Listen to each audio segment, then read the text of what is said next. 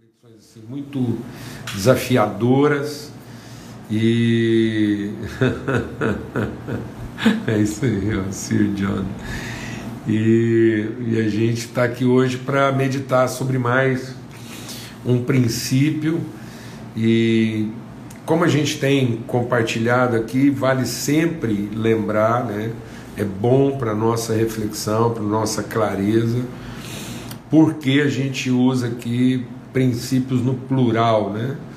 Não que exista mais de um, existe um único princípio, o princípio do amor de Deus, né? o amor de Deus, o fundamento.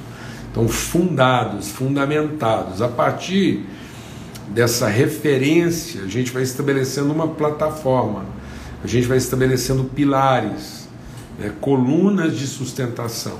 Então, quando a gente está usando aqui é, a questão dos princípios em plural, é no sentido de quais, a partir dessa referência, né, quais são as evidências, o que que, aqui, o que que se evidencia desse elemento essencial, dessa condição principal da nossa vida, que é o amor de Deus. A graça é isso, por isso que a graça é multiforme. Eu tenho o fundamento, que é o amor do Pai, e a graça do Filho que vai se revelando de maneira multiforme, né? várias expressões e manifestações desse mesmo princípio. Então é por isso que a gente usa aqui essa linguagem no plural, tá bom?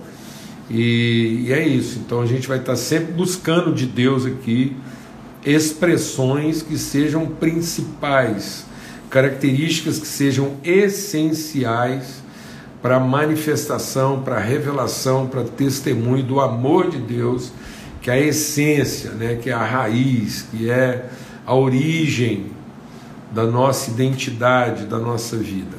Amém, amados? Então, seguimos em oração e por todas as famílias, irmãos e irmãs aí, e os lares né, que estão vivendo dramas, todos que estão vivenciando dramas aí tão desafiadores, angústias mesmo, e compartilhando desafios, a gente segue em oração. Temos feito isso todos os dias, né? E de forma ininterrupta. Aí. Então a gente se encontra aqui sempre aos domingos, né? às 8 horas, para tratar sobre princípios, e depois durante a semana, para quem está chegando aí agora, durante a semana de segunda a sexta-feira, nós temos nossos encontros na viração do dia às 18 horas, tá bom? Sempre às 18 horas, essa mesa preparada, em nome de Cristo Jesus. Pai, muito obrigado pelo teu amor, obrigado por mais uma semana que começa, por esse dia, esse primeiro dia, de nós abrirmos a tua palavra, aprendemos, sermos instruídos, transformados, fortalecidos, fundados mesmo arraigados no teu amor. É isso que nós queremos, para sermos fortalecidos no nosso homem interior, exercitados, ó Deus, nossa musculatura, nossos vínculos, tendões e nervos, verdadeiramente exercitados segundo aquilo que é o chamado, aquilo que é a vocação de cada um, nós possamos estar bem ligados, bem exercitados para plena manifestação das virtudes como corpo de Cristo que o bálsamo do Espírito Santo de Deus, que o óleo do refrigério da revelação, que o bálsamo do conhecimento de Deus seja sobre todas as famílias em todo lugar. Que na, naquele lugar onde está sendo vivenciada a tristeza da separação, que venha o bálsamo do consolo, da esperança, da alegria, Espírito de Deus sopra nas famílias agora, trazendo paz, trazendo esperança, renovo, fé. Que o Senhor faça resplandecer sobre todos o seu rosto e nos dê paz sempre. Em nome de Cristo Jesus, o Senhor. Amém. Amém. Graças a Deus. A gente vai estar meditando aqui hoje no texto que está lá no livro de Atos. Livro de Atos, no capítulo 2 que fala sobre a vinda do Espírito Santo, fala da mensagem. Agora eu vou tirar os comentários aqui só um pouquinho. Isso. Então fala sobre a vinda do Espírito Santo, né, o Pentecoste, aí a mensagem entregue por Pedro e como é que isso impactou a vida de todas aquelas pessoas, homens e mulheres, né, que estavam ali de várias nações, várias línguas, tribos, e ouviram essa mensagem, foram impactados. E aí no final da mensagem de Pedro, totalmente direcionado, dirigido pelo Espírito de Deus, então, no final da mensagem, diz aqui no verso 37 do capítulo 2 de Atos: quando ouviram isso, ficaram muito comovidos e perguntaram a Pedro e aos demais apóstolos: Que faremos, irmãos? Pedro respondeu: Arrependam-se e cada um de vocês seja batizado em nome de Jesus Cristo para remissão dos seus pecados, e vocês receberão o dom do Espírito Santo porque a promessa é para vocês, para os seus filhos e para todos os que ainda estão longe, isso é, para todos aqueles que o Senhor nosso Deus chamar. E com muitas outras palavras deu testemunho e exortava-os, dizendo: salvem-se dessa geração perversa, salvem-se da perversidade dessa geração. Então, por que, que nós vamos estar meditando sobre esse texto hoje? Porque esse texto apresenta uma condição essencial. Né? Então, quando todos ouviram a mensagem, fizeram uma pergunta: o que, que a gente faz agora? E aí Pedro diz: arrependam-se. Então, o arrependimento está na base, está lá como condição essencial para que a gente possa discernir, penetrar, conhecer aquilo que é o plano e o propósito de Deus. Então, sem arrependimento, né, sem arrependimento, Deus já deu todas as coisas. A palavra de Deus, Jesus diz, quando ele subiu, a palavra de Deus diz aqui, a mensagem de Pedro é: Ele morreu para perdão de todos e o Espírito foi derramado sobre todos. Pedro disse: O que vocês estão ouvindo aqui e vendo é aquilo que Deus tinha prometido, que derramaria do seu Espírito sobre toda a carne. E ele diz que os vossos velhos teriam sonhos, vossos filhos visões e e a casa de vocês seria uma casa de profeta. Essa é uma promessa. Pedro está repetindo isso de novo. Ele diz: olha, essa promessa do Espírito está se cumprindo, está acontecendo, o Espírito está sendo derramado. Isso é para vocês, é para a família de vocês, é para filhos e filhas e para todos quantos Deus chamar. Agora, existe uma condição para isso ser acessado. Não é para isso ser obtido, porque já foi dado. Deixa Deus ministrar o nosso coração aqui para não ter confusão. Porque muitas pessoas pensam que isso é que a, a, a, a, a plenitude do Espírito Santo é dada depois que eu me arrependo. Não. Eu me arrependo diante da revelação do que está sendo dado. Então já foi dado. Então não é mérito de quem se arrepende, mas o arrependimento é condição para quem quer entrar nessa, nessa, nessa dimensão. Então, o arrependimento é uma condição essencial para entrar naquilo que já foi dado. Sem arrependimento, sem plena submissão ao propósito de Deus. E esse arrependimento significa o quê? Deixar de pensar segundo a forma perversa que o mundo pensa. Às vezes a gente pensa que a forma perversa é uma forma só maldosa, e não é. É toda forma de pensamento que corrompe, que desvia, que engana, que, que confunde. Então, tudo aquilo que perverte, tudo aquilo que confunde, tudo aquilo que mascara a verdade, tudo aquilo que interpreta uh, a verdade a seu bel prazer, tudo isso é perverso. É uma forma de perversidade, porque é uma forma de perversão, de corrupção. Então deixa Deus ministrar o nosso coração aqui. Vamos prestar atenção nisso. Nem sempre o perverso é errado. Às vezes a coisa certa feita com o espírito errado perverte. É uma perversão. Então, existe a perversão do errado e existe a perversão do certo. Por isso eu tenho que me arrepender da forma de pensamento. E aí a gente quer tratar isso. Paulo, quando está escrevendo para falar sobre arrependimento, ele diz que há dois tipos de tristeza: a tristeza do mundo e a tristeza segundo Deus. Paulo diz que a tristeza segundo o mundo produz morte, e a tristeza segundo Deus produz vida e vida eterna. Então há dois tipos de, de contrição, de constrangimento. Eu posso estar constrangido da forma como o mundo se constrange, ou eu posso viver uma contrição, um quebrantamento, uma, uma, um constrangimento movido pelo Espírito de Deus. O arrependimento é a tristeza segundo Deus. E o que é a tristeza segundo o mundo? A frustração. Então, muitas vezes a pessoa pensa que está arrependida. Deixa Deus ministrar o nosso coração aqui, porque isso aqui, amado, é essencial para a nossa vida com Deus. Eu aconselho gente, ouço gente, desde que eu tenho 16 anos de idade. A gente ouve, aconselha, trabalha com família, com todo tipo assim de, de, de, de pensamento, de, empresário, tudo, tudo aquilo que, olha, sinceramente, a gente já tem vivido com pessoas e, e lógico que não vimos tudo, não sabemos, mas dentro desse universo assim, é, é, sempre trabalhando, ouvindo, aconselhamento, família, dificuldades emocionais, físicas, enfermidades.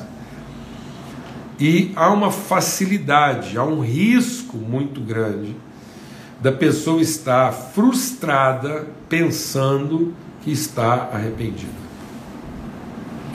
Porque a frustração é a tristeza, segundo uma forma pervertida de pensar. E a forma pervertida de pensar é supor que o meu certo vai dar certo. Então, a tentação não vem na forma de um errado. A tentação não vem na forma de um errado. A tentação né, vem na forma de um certo. A primeira tentação ela faz supor que aquilo vai dar certo. Depois que a pessoa está pervertida, porque ele caiu em tentação, aí pode ser que sim, ele já vai pensar o errado. Então o errado ele é a consequência de um suposto certo. Então a gente supõe que daquele jeito vai dar certo faz, se frustra, e aí na frustração, em vez de arrepender, insiste na maneira perversa de pensar. Então, quando não há arrependimento, a pessoa agrava o seu estado de perversão, porque agora ele está dominado por um pensamento. Por isso que Pedro, o resumo, o que é o resumo por que, que a gente está falando que isso aqui é um princípio? Qual é o resumo de toda a pregação do Evangelho? Salvar as pessoas que a gente ama dessa forma perversa de pensar. E qual que é a forma pervertida de pensar? Está lá no Éden. E o que, que foi a sugestão? A forma lá do Éden pervertida de pensar não foi uma promiscuidade, não foi um, um desvario, foi não. O que Deus te falou, ele não, ele não, ele faltou com a verdade, porque na verdade o que Deus, o que acontece é que o dia que você comer desse fruto aqui, do conhecimento, do controle do certo e errado, você vai ser igual a Deus e ele sabe disso. Por isso que ele não quis. Ele não quis te dar uma coisa que vai te deixar igual a ele. E isso perverteu. Isso é um pensamento perverso, que isso corrompeu nossa maneira de pensar, porque nós começamos a pensar que há mais de um certo, consequentemente há mais de um errado. Quando a gente pensou que há mais de um certo, consequentemente mais de um errado, e há mesmo, há um certo para cada um e um errado para cada um, a gente se afastou daquilo que é bom. E o bom é conhecer a Deus e conhecer a sua vontade. E o bom é viver orientado pelo amor de Deus. Por isso que quando o diabo vem tentar Jesus, ele não vem tentar num suposto errado, ele não vem perverter Jesus. Ele falou assim: ah, já que você é filho de Deus, por que você não sai para roubar um pão? Não, ele não mandou roubar um pão. Ele falou: por que você não usa o seu poder, que é legítimo, Você tem o poder, é legítimo, é seu. Você faz com o seu poder. Deus te deu esse poder, o poder é seu. Por que você não transforma a pedra em pão? Está vendo? Então ele não propôs um errado, ele propôs o legítimo. Deixa Deus ministrar o nosso coração.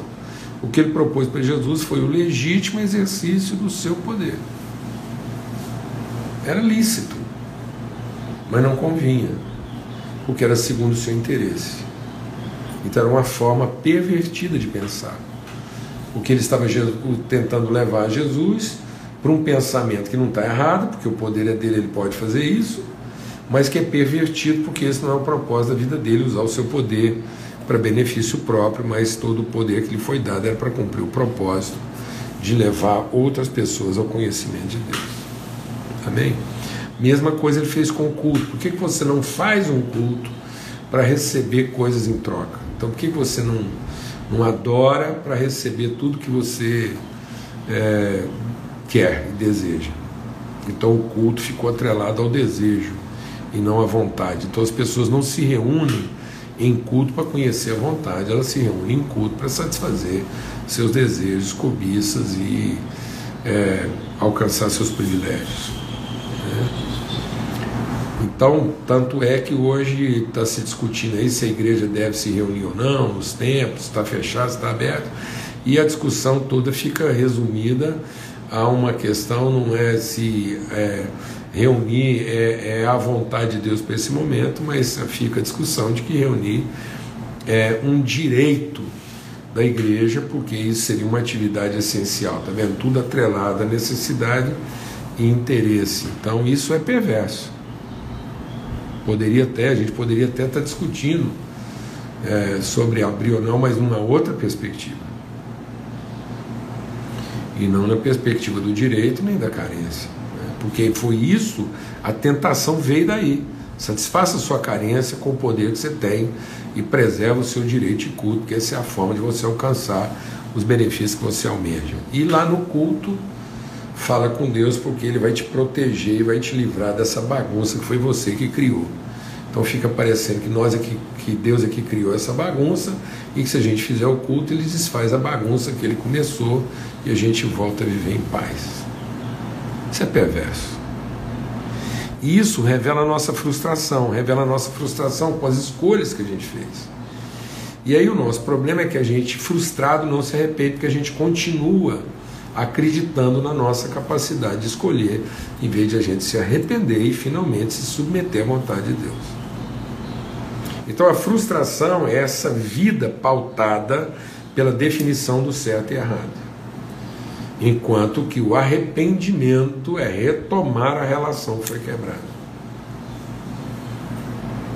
Então a frustração é, ela, ela ela vem, ela, ela é, o, é, o, é, o, é o colapso né, de um. A frustração acontece a partir de um colapso daquilo que eu imaginava daria certo e não deu. Então eu estou triste, eu estou lamentando o dano, a perda. Então muitas pessoas, quando elas estão frustradas, elas até dizem que estão arrependidas, mas elas estão arrependidas do prejuízo que elas estão sofrendo. E elas querem encontrar forma de recuperar, de compensar o dano sofrido. Estão me entendendo isso ou não? O arrependimento é a tristeza pela relação quebrada e não pela perda sofrida. Então o arrependimento não é a tristeza pelo dano. O arrependimento é a tristeza pela relação. Então, enquanto a frustração é uma tristeza por mim, o arrependimento é uma tristeza por nós. Toda pessoa arrependida, ela está arrependida porque ela quer ver restaurada a relação. Já a pessoa frustrada, ela está triste e ela vai fazer de tudo para recuperar o privilégio, ainda que seja o privilégio de ter a pessoa que ela acha que está perdendo. Porque aí ela, às vezes ela até fala, não, mas eu estou triste porque eu quero recuperar a relação. E não é. Ele está triste porque ele quer recuperar o benefício daquela relação. E não a relação com as suas responsabilidades. Então o frustrado, ele vai fazer de tudo para recuperar o que ele perdeu com a quebra da relação. E aí ele quer recuperar a relação para recuperar os seus privilégios e direitos, e não para poder assumir a responsabilidade própria da relação. Então todo pecado é contra alguém. Então o pecado não é contra alguma coisa. O pecado não é a quebra de uma regra. O pecado é o desrespeito da relação. Então, quando um cara adultera, quando um, um homem adultera, quando ele vai lá e procura uma prostituta, o pecado dele não é simplesmente porque ele está fazendo a coisa errada procurando uma prostituta. Ele não é uma quebra de uma regra. Não é isso. O que, que é o pecado dele? O pecado dele é porque ele não está entregando para aquela mulher que já está em pecado uma referência que possa salvá-la, mas ele está contribuindo, usando o seu direito, ele está contribuindo para que ela continue em pecado. Esse é o pecado dele, é usar o seu direito para prevalecer sobre o direito do outro e aí ele não cumpre a sua responsabilidade. Então ele quer a qualquer custo que as pessoas tem um compromisso com a felicidade dele, mas em momento algum ele se sente responsável pela libertação delas. Por isso que é perverso. É perverso porque corrompe todo tipo de relação. Então, quando um cara tem uma, um, ele aceita um suborno ou ele suborna alguém numa negociação, o pecado dele não é quebrar a regra do negócio.